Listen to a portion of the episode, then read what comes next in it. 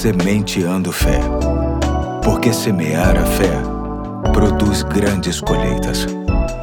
Olá, aqui é o Pastor Eduardo. Hoje é sábado, dia 30 de julho de 2022 e com alegria encerramos mais uma semana e a série de Força em Força, que hoje tem como texto básico um clássico sobre este assunto que se encontra no livro do profeta Isaías, capítulo 40, versos de 28 a 31. Diz assim o texto: Será que você não sabe? Nunca ouviu falar? O Senhor é o Deus eterno, o Criador de toda a terra. Ele não se cansa nem fica exausto, sua sabedoria é insondável. Ele fortalece ao cansado e dá grande vigor ao que está sem forças. Até os jovens se cansam e ficam exaustos, e os moços tropeçam e caem. Mas aqueles que esperam no Senhor renovam suas forças, voam bem alto como águias, correm e não ficam exaustos, andam e não se cansam. Não poderia encerrar esta série sem mencionar esse tradicional texto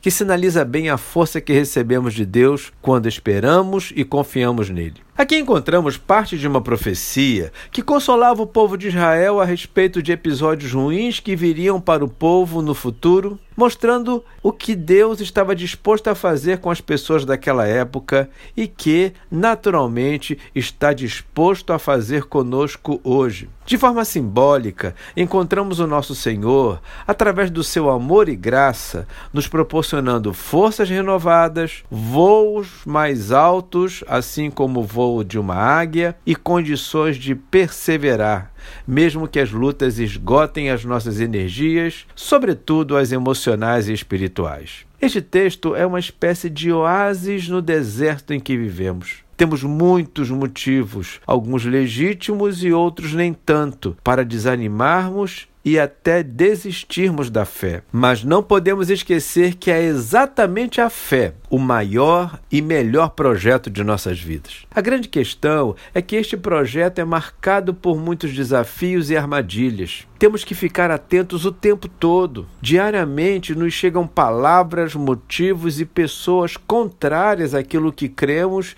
e tudo isso cansa demais. O nosso Deus sabe disso. Nos dias de Isaías, a Babilônia estaria fazendo o povo de Deus escravo. Nos dias de hoje, o pecado quer nos fazer escravos. Mudam-se os tempos, as lutas são as mesmas, o cansaço é o mesmo, e o Deus provedor, o Deus que renova o vigor e a esperança das pessoas, é o mesmo também. Por isso, não podemos e não devemos ter medo do que possa acontecer. No Senhor seremos sempre sustentados e veremos os seus propósitos se estabelecerem em nossas vidas. Hoje fico por aqui e até segunda, de força em força, se Deus quiser.